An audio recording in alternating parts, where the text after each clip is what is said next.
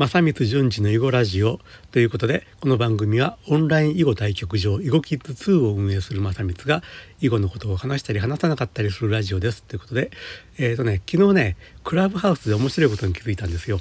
あのー、クラブハウスってねルーム作る時のにあのスケジューリング機能があるんですけども、まあ、何時何分、えー、といつのね何時からね、えー、とこんなタイトルでこんな内容でね、えー、とルーム開きますっていうねあるんですよね。これがですねつまり結局中身ができ完全に出来上がってなくてもねあのスケジューリングできちゃうというのはなかなかこれ画期的でねというのは例えばブログとかあるいは SNS とか YouTube とかでもね、まあ、いわゆる予約投稿というのはあると思うんですね。えーと、明日の朝7時に公開しますとかねそういうのはあると思うんですけどもただこれらはね全然そのクラブハウスのと違うのは、えー、まずえっ、とその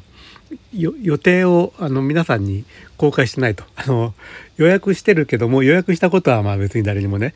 えー、と外部には伝えてない伝えてないというのとそれから中身はもう全部出来上がってないといけないと予約投稿というのはもう実は出来上がったコンテンツをその時間に公開するということなんですよね。これがクラブハウスは逆に、えー、と何時何分にこれやりますというのを、えー、と皆さんにパッとあ、えー、公開をして公開をしていながらその中身はまだあのそのその時間にが来ていざ喋り始めるまではね、まあ、コンテンツはまだ出来上がってないわけですよ。でこれが何がすごいすごいかっていうかいいかっていうかねあのいいかっていうか昨日これはいいなと思ったのは結局あのこれやらないといけないなとかこのことについて発信しないといけないなと思いながら、まあ、ずるずる先延ばしになってることってあるじゃないですか。これをね踏ん切りをつけて「えいや!」ってやるのにクラブハウスいいなと。昨日ね実際それやったんですよ。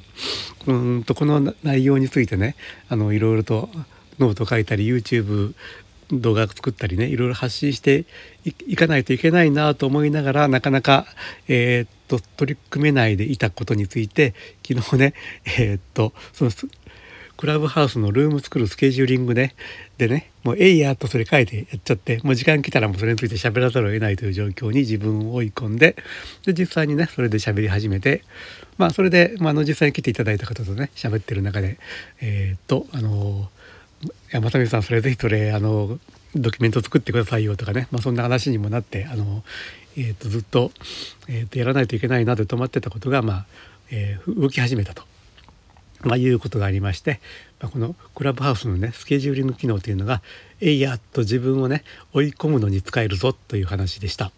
皆さんもね是非ねやってみてください、え、ということで今日の話はこれで終わります。最後まで聞いていただいてありがとうございました。ではまた失礼します。